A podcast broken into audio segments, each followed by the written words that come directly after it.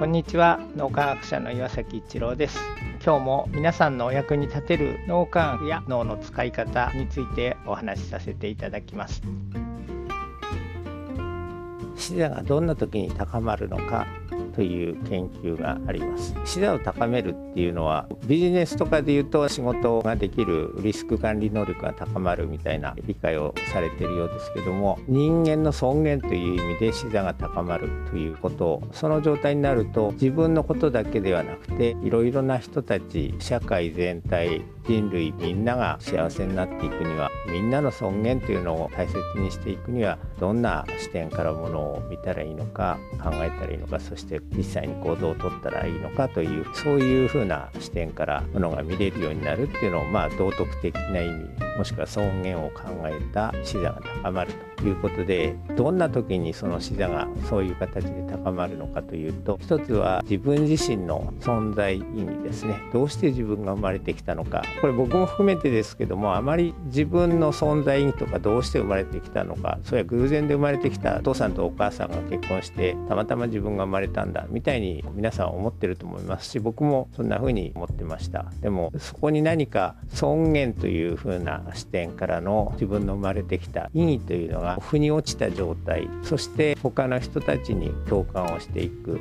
で共感って実は3つあることが分かっていて1つは認知的共感。相手の立場を想像してみる。そして2つ目が感情的共感。相手と同じような感情になってみる。自分の体験の中で相手が例えば辛い思いをしている時に同じように辛い思いをした自分の体験って何だろうで自分の体験とつながる。そして3つ目が尊厳的共感といって自分のものの見方が変化していくということ。そしてそれを実際の行動に落とし込むというのが3つ目の尊厳的共感という。この3つの共感が起こると実際に視座が高まっていくと。自分の存在意義が腑に落ちて3つの共感が起こるということで視座が高まっていくということが分かってきています。実際に視座が高まるっていうのを脳みやきの会で模擬的にみんなでやってみたんです。確かに視座が高まるねっていうのを感じました。皆さんの感想がやっぱり視座が高まった非常に広い視野で長期的な展望を持って物事を捉えられるようになったっていうふうなご感想をくださったので実際にこのステップ踏むことで視座を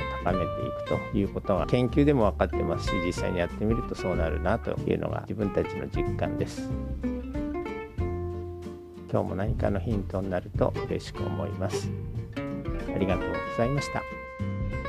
この3分脳みやき気に入られた方はメルマガでも脳みやきのことを発信していますので脳みやきメルマガ検索してみてください。どちらからも脳みやきあるいは最新の脳科学のことを学んでいただくことができます。皆さんのお役に立てると嬉しく思います。今日も素晴らしい一日をお過ごしください。脳科学者の岩崎一郎でした。ありがとうございました。